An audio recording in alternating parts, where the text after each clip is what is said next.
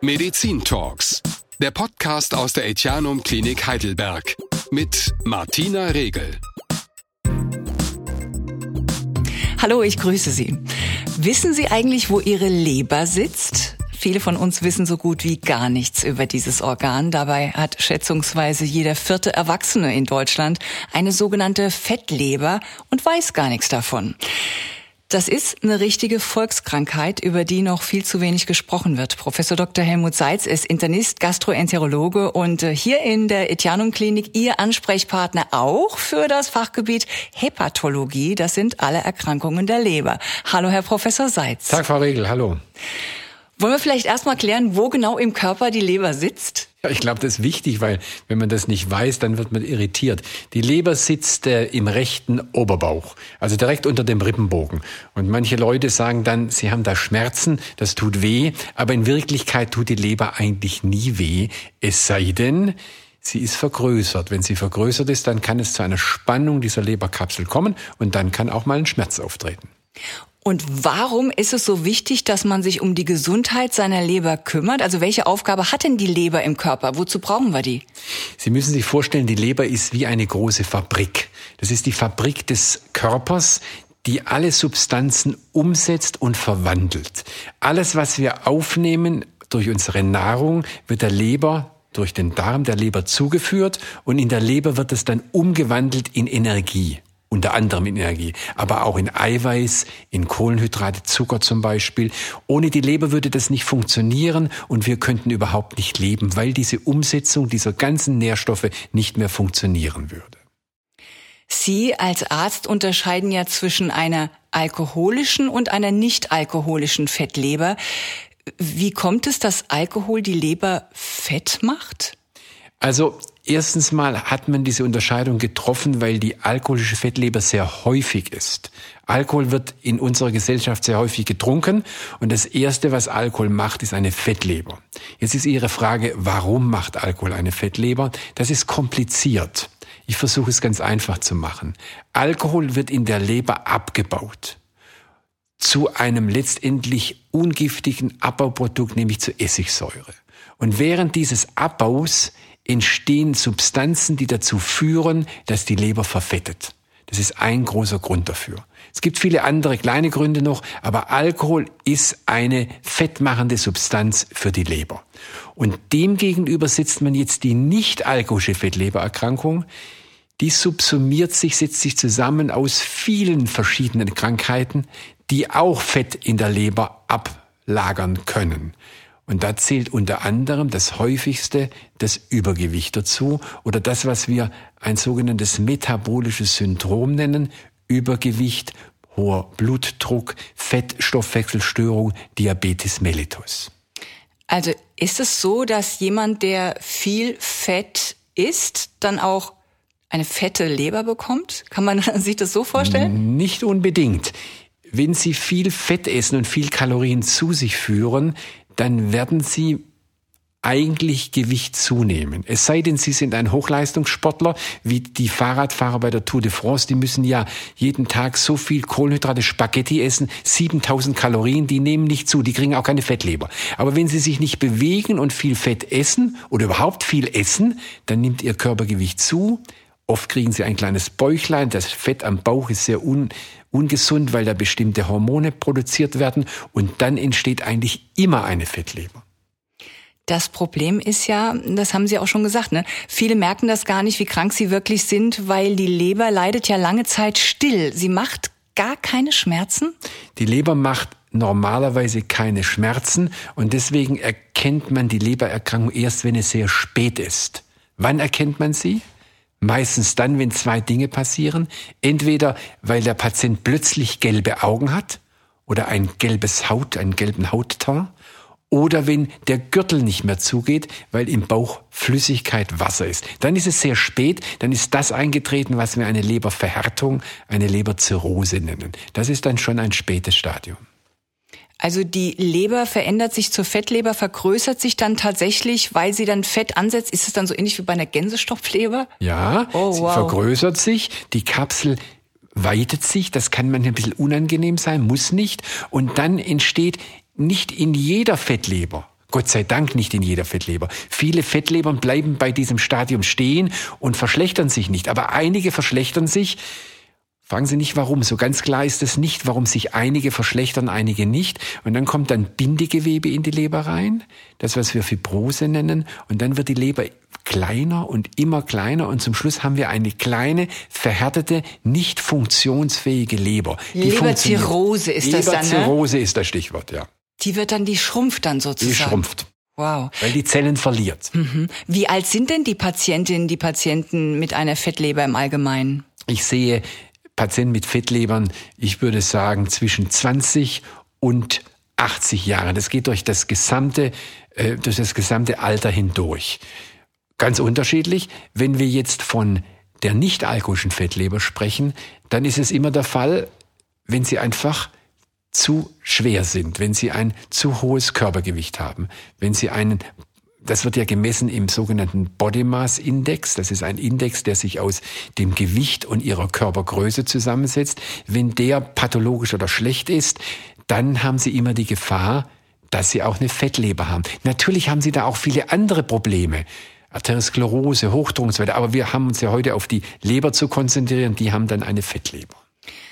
Also heißt es im Umkehrschluss, wer schlank ist, muss sich gar keine Sorgen machen?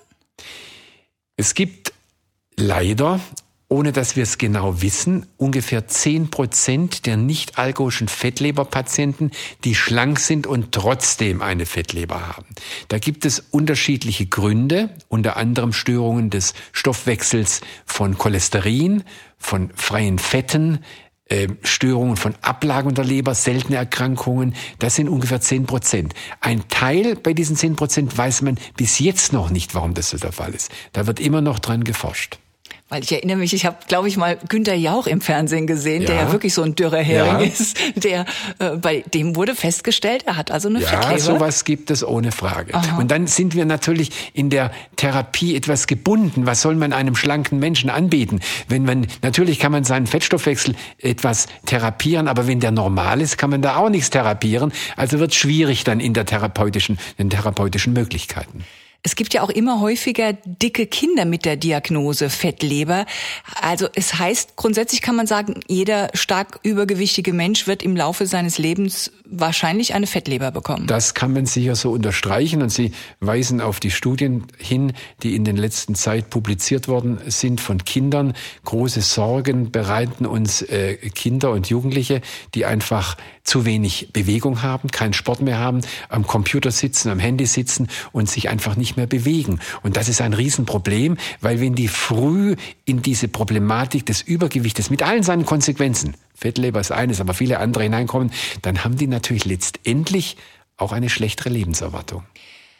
Die Leber, haben wir jetzt äh, schon zweimal gesagt, leidet still. Aber gibt es denn tatsächlich überhaupt keine Warnsignale, die uns zeigen, dass es unserer Leber gerade gar nicht gut geht? Sie meinen Frühwarnsignale? Ja. Ja, das gibt es leider so richtig nicht. Nun, wenn Sie zum Arzt gehen, zum Hausarzt gehen zum Beispiel, wegen irgendwelcher anderen Beschwerden, macht der Hausarzt meistens eine Blutuntersuchung. Und in dieser Blutuntersuchung ist eigentlich immer ein sogenannter Leberwert. Ich hasse dieses Wort, aber es wird allgemein gebraucht, ein Leberwert drin. Das sind, nennt man, das sind Transaminasen. Und äh, der wird automatisch gemessen. Und wenn dieser Leberwert erhöht ist, wenn dieser Leberwert pathologisch ist, dann muss man natürlich nachforschen und gucken, was dahinter steckt. Aber ansonsten in der Frühphase einer Fettleber oder einer frühen Bindegewegenvermehrung merken wir nichts und haben auch keine negativen Effekte, weil die Leber ja immer noch gut funktioniert. Die Leber in ihrer Funktion ist immer noch sehr gut, trotz des Fettes, trotz der leichten Fibrose. Erst später, wenn viele Zellen kaputt gegangen sind, dann nimmt die Funktion ab und dann haben wir ein Problem der Funktion und das spüren wir dann, indem zum Beispiel Bauchwasser entsteht, indem zum Beispiel Gelbfärbung der Skleren entsteht und die Funktion der Leber nicht mehr erhalten werden kann. Also reicht diese Untersuchung, äh, diese Blutuntersuchung, um festzustellen, ob jemand eine Fettleber hat? Nein, diese Blutuntersuchung ist ein Hinweis darauf, dass irgendwas an dieser Leber nicht stimmt. Und wenn man jetzt genau wissen möchte, Was nicht stimmt, da können ja viele Dinge nicht stimmen. Die Fettleber ist ja nur ein Punkt. Und außerdem gibt es ja viele Gründe für die Fettleber. Muss man eine intensivere Diagnostik betreiben. Da gehört dazu unter anderem eine Erweiterung des Laborprofils. Also man muss mehrere Laborwerte messen, weil durch das Labor können wir viel erkennen. Ich will Ihnen ein Beispiel nennen. Wenn Sie zwei Leberwerte, sogenannte Leberwerte nehmen, das eine ist die kurz genannt GOT und das andere ist die GPT, dann können Sie in der Konstellation dieser beiden Enzyme beinahe sicher sagen, ob Alkohol im Spiel ist oder nicht. Ah, das können Sie ganz leicht. Wenn Sie das wissen, können Sie es ganz leicht. Also Sie würden das Laborprofil etwas erweitern müssen, dann wissen Sie schon ein bisschen mehr dann wissen Sie immer noch nicht, ob Sie eine Fettleber haben. Dann kommt ein zweiter Punkt dazu, das ist die Ultraschalluntersuchung der Leber. Sie machen also einen Ultraschall, das kennen die meisten. Das ist eine Untersuchung mit einer Sonde. Äh, da muss man ein bisschen Gel, ein, ein, ein, Gel auf die, auf die Haut geben und dann kann man mit dieser Ultra, mit Sonde kann man die Leber sichtbar machen. Wenn die Leber verfettet ist, dann leuchtet die sehr hell auf. Wir sprechen von einer hellen Leber dann kann man sagen, gut, die ist verfettet. Aber wir können nicht sagen, wie verfettet, wie viel verfettet, wie ist der Prozentsatz der Verfettung. Wir können nur sagen, das ist eine Fettleber. Und jetzt gibt's jetzt neuere Methoden, so neu sind die auch nicht mehr, die wurden so vor ungefähr 12, 13, 14 Jahren in Deutschland eingeführt. Wir hatten das Glück, dass wir mit die ersten in Baden-Württemberg waren. Das ist der Fibroscan. Das ist eine Untersuchung, die zwei Dinge bestimmen kann. Entweder den Gehalt der Fasern in der Leber, das ist ja diese Vorstufe zur Zirrhose, oder den Fettgehalt. Das kann man mit der Methode machen, indem man einen Schall in die Leber einbringt. Diese Schallwelle geht durch die Leber durch und die Geschwindigkeit dieser Schallwelle wird mit dem Computer gemessen. Je schneller diese Schallwelle durch die Leber geht, umso dichter und steifer ist die Leber, umso mehr Bindegewebe ist in der Leber drin. Und das Fett bremst das ab und mit einem Computerprogramm kann man dann genau feststellen, wie viel Prozent Fett in dieser Leber drin ist. Ich weiß, dass es hier im Etianum ein genau solches Gerät gibt.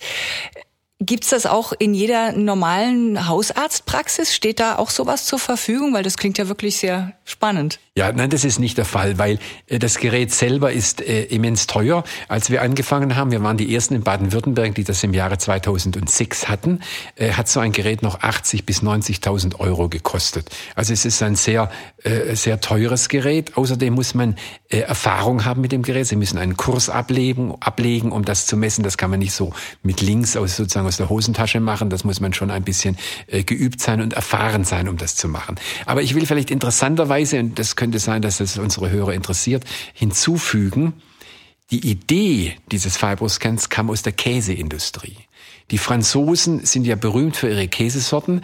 Die haben eine Methode erzielt, wie sie die Steifigkeit ihres Käses messen konnten. Die haben diese Schallwelle in Käse hineingeschickt und wussten genau, wenn so und so steif der Käse ist, gemessen im Druck in Kilopascal, dann ist der Käse reif.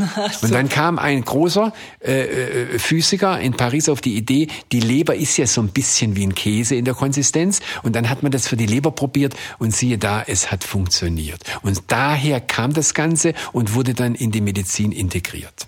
Sehr spannend. Ähm, und wenn jetzt die Diagnose Fettleber feststeht, wie behandeln Sie dann? Dann versuchen wir die Risikofaktoren oder die Faktoren, die zur Fettleber führen, zu eliminieren. Alkohol ist ein Punkt und der andere Punkt ist die Dinge, die dazu führen, im metabolischen Syndrom zu behandeln. Also das Übergewicht zu. Das erste wäre eigentlich das Übergewicht zu behandeln. Jetzt fragen Sie mich, wie macht man das? Das ist gar nicht so einfach.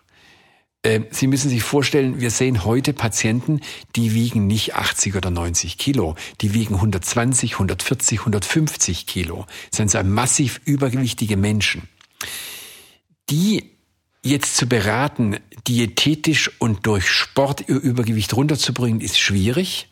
Bei manchen gelingt es, bei vielen gelingt es nicht. Diätetisch, da gibt es einige äh, Empfehlungen. Also eine wichtige Empfehlung ist, ist eigentlich das Stichwort abends keine Kohlenhydrate.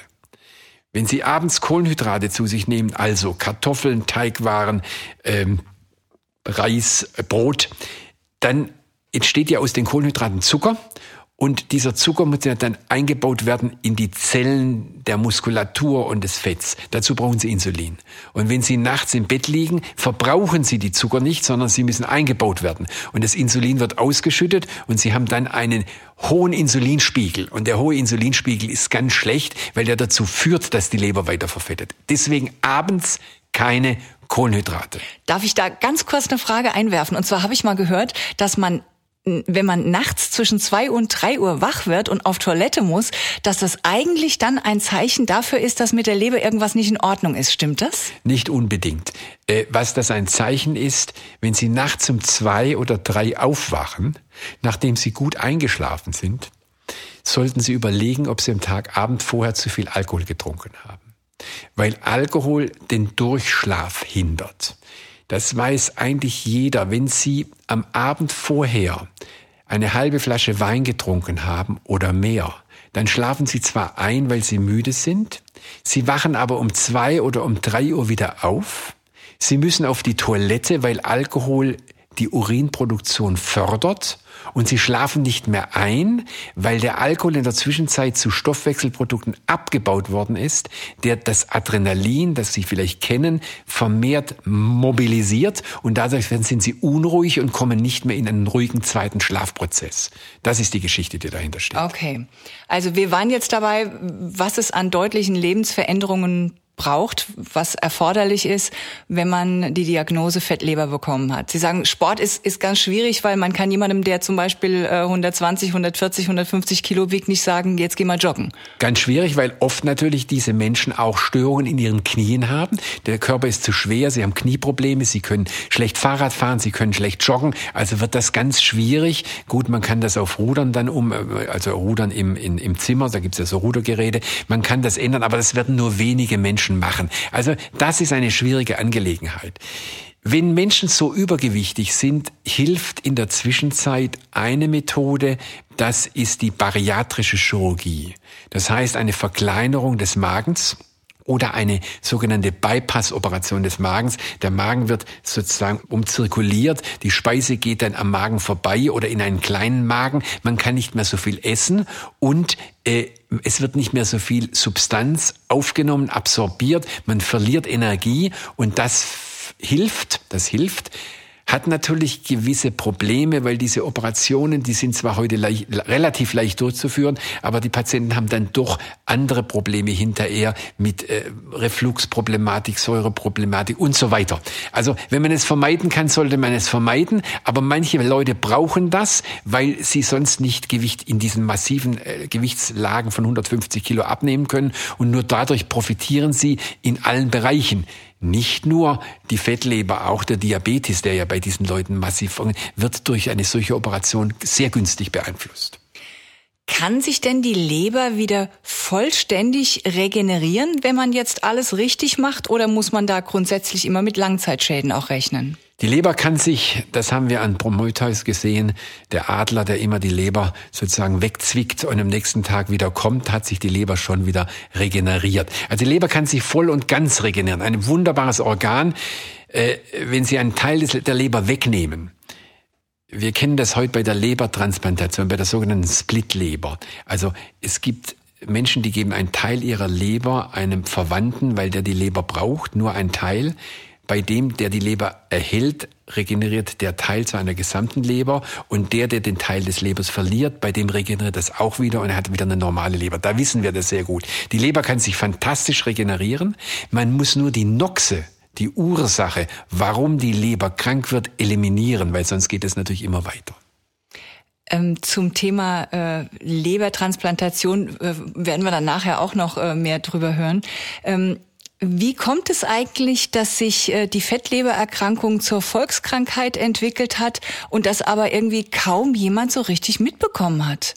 Naja, äh, ich erinnere mich noch, ich habe ja lange in Amerika gelebt und die Übergewichtigkeit hat ja eigentlich in Amerika begonnen, wenn Sie so wollen. In Amerika vor 30 Jahren haben wir die ersten wirklich übergewichtigen Menschen gesehen. Das war bedingt oder ist bedingt natürlich durch eine falsche Ernährung, durch eine zuckerreiche Ernährung in erster Linie, durch sogenannte äh, Speisen, die einfach äh, nicht mehr dem entsprechen, was wir unter gesunder Ernährung verstehen, also Gemüse, Obst, sondern das sind dann Kohlenhydrate, Hamburger in, in, in, in, in, großem Ausmaß. Also die Amerikaner haben damit angefangen und dann ist das rübergeschwappt sozusagen über den Atlantik und wir haben heute, wenn ich die Zahlen richtig im Kopf habe, über 60 Prozent der Männer, die übergewichtig sind und über 50 Prozent der Frauen, die übergewichtig sind. Das ist einfach ein Spiegel unserer gesellschaftlichen Gewohnheiten. Weniger Bewegung, mehr am Computer sitzen, das falsche Essen und womöglich auch noch das billige und günstige Essen. Und die haben wahrscheinlich alle dann eine Fettleber und laufen Gefahr, dass die irgendwann den Geist aufgibt. Die haben alle, wenn sie dieses Übergewicht haben, mehr oder weniger ausgeprägt eine Fettleber. Die beruhigende Aussage ist, dass bei der nicht-alkoholischen Fettleber nur ungefähr einer bis zwei von 100 eine Zirrhose entwickeln. Jetzt können Sie sagen, das ist ja relativ wenig. Ach, Aber wenn Sie nee. überlegen, wie viele Leute ja. übergewichtig sind, ist es gar nicht so wenig. Beim Alkohol ist es so, dass einer von zehn, einer bis zwei von zehn schweren Trinkern eine Leberzirrhose entwickeln. Bei der nicht-alkoholischen Fettleber ist es ein bis zwei von hundert. Aber beide Krankheiten sind häufig. Die Alkoholkrankheit ist auch häufig. Wir zählen heute ungefähr zwei Millionen Menschen in einer Alkoholabhängigkeit in Deutschland. Das ist auch nicht wenig, muss man sagen. An einer Leberfibrose kann ich sterben. Also wenn die Leber so sehr schrumpft, dass sie irgendwann dann gar nicht mehr kann und den Geist aufgibt? Wir nennen das Leberzirrhose. Die Fibrose ist eine Vorstufe der Leberzirrhose. An der sterben sie nicht, aber die Fibrose wird unterteilt in eine leichte, eine mittlere, eine schwere Fibrose und dann der Schritt zur Zirrhose und dann zur schweren Zirrhose und am Ende ist der Tod. Sie heute sterben eine halbe Million Menschen in Europa an den Folgen einer alkoholischen Leberzirrhose. Nur einer alkoholischen Leberzirrhose. Aber wahrscheinlich auch eine ganze Menge, weil sie äh, einfach nicht auf ihre Alarmzeichen gehört haben vom Körper und das übergangen haben und dann irgendwann an einer ja, Leberzirrhose sterben, auch ja. ohne dass sie jetzt Alkoholiker ja, sind. Ja, und, und besonders ungünstig ist natürlich das, wenn beide Faktoren zusammenkommen. Wenn sie also massiv übergewichtig sind und dann noch Alkohol trinken. Das wissen wir heute, der übergewichtige Patient oder Mensch, der Alkohol konsumiert, auch nicht, auch in nicht so großen Mengen, hat ein deutlich höheres Risiko, eine Zirrhose zu, wickeln, zu entwickeln entwickeln als ein normalgewichtiger Mensch. Sollte also jeder von uns vielleicht ab einem bestimmten Alter auch regelmäßig mal seine Leber checken lassen und so einen Fibro-Scan zum Beispiel machen? Also äh, ich äh, Fibro heißt das ja. Fibroscan ja. wegen der Fibrose, ja. Fibroscan. Äh, ich empfehle, ich empfehle jedem über 50 oder ab 50 einmal beim Hausarzt seine Leber labormäßig untersuchen zu lassen. Und wenn da irgendwas nicht ganz in Ordnung ist, da brauchen wir gar nicht viel Laborwerte. In fünf Laborwerte brauchen wir auch nicht viel Geld ausgeben, um Gottes Willen. Keine Schrotschuss-Labordiagnostik. Mit fünf Laborwerten sind Sie dabei und wenn dann einer nicht so ganz in Ordnung ist, dann muss man ein zweites Mal etwas intensiver nachschauen. Und wenn das der Fall ist, übrigens auch additiert dazu, wenn das der Fall ist bei Diabetikern. Diabetiker sollten sicher irgendwann, wenn es lang genug ist, einen Fibroscan haben, weil Diabetiker eigentlich immer eine Fettleber entwickeln. Wir haben ungefähr sieben Millionen Diabetiker in Deutschland und man sollte dann doch schauen, ob der Diabetiker bei der Fettleber stehen bleibt oder ob er schon ein bisschen eine Fibrose hat, eine fortgeschrittene Fibrose. Das ist dann schon sehr wichtig, weil das gewisse Konsequenzen dann hätte.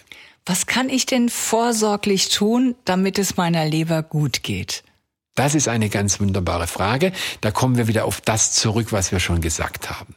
Also Sie sollten das tun, was Ihrem ganzen Körper eigentlich gut tut. Sie sollten ein normales Körpergewicht behalten. Da hatten wir ja schon über die Fettleber gesprochen. Das machen Sie durch eine entsprechende Nahrungsaufnahme, Diät, nicht zu viel Kalorien, abends keine Kohlenhydrate.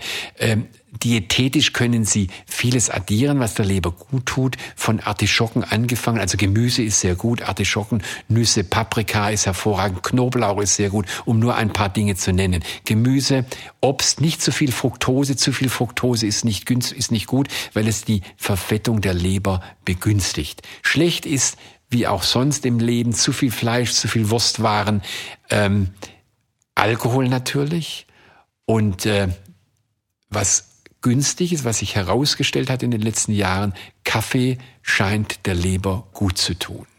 Oh. Kaffee scheint der Leber gut zu tun, also zwei Tassen Kaffee am Tag, wenn Sie das vertragen, wenn Ihr Blutdruck das verträgt, also wenn Sie kein Hypertoniker sind, sondern ein Mensch, der, der das gut vertragen kann, zwei Tassen Kaffee am Tag tun der Leber oder auch drei tun der Leber gut. Das weiß man heute. Ja. Sie fragen weiter, was kann man sonst noch tun? Man kann ähm, versuchen, Risiko, Risiken zu vermeiden, die die Leber schädigen. Wir haben jetzt nur über Alkohol gesprochen und wir haben über den Lebensstil gesprochen, aber es gibt natürlich noch andere Krankheiten wie Virusinfektion der Leber, Hepatitis, Virushepatitis A, B, C, D, E, F und so weiter. Da sollte man natürlich, kann man aufpassen, dass man nicht infiziert wird. Ähm, ein Punkt möchte ich dazu sagen, weil der einfach oft zu kurz kommt. Tattoos sind ein Risikofaktor für eine Virushepatitis. Das wissen wir heute. Weil wenn die Tattoos nicht sauber und einwandfrei gemacht werden, kann dadurch eine Virushepatitis übertragen werden. ist zu wenig bekannt. Mhm. Ja, höre ich jetzt auch zum ersten Mal. Jeder vierte Deutsche hat eine krankhafte Fettleber. Zu viel und vor allen Dingen auch falsches Essen und auch der Alkohol sind die Hauptgründe dafür. Nur die Leber jammert nicht, sie bereitet keine Schmerzen, sie geht einfach kaputt. Das haben wir gelernt heute von Professor Seitz. Deshalb ist Vorsorge und eine gesunde Lebensführung so wichtig. Seien Sie also gut zu Ihrer Leber.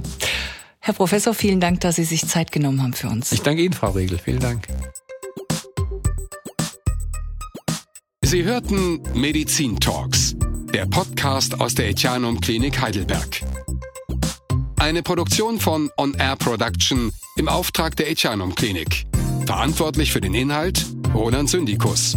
Moderation Martina Regel.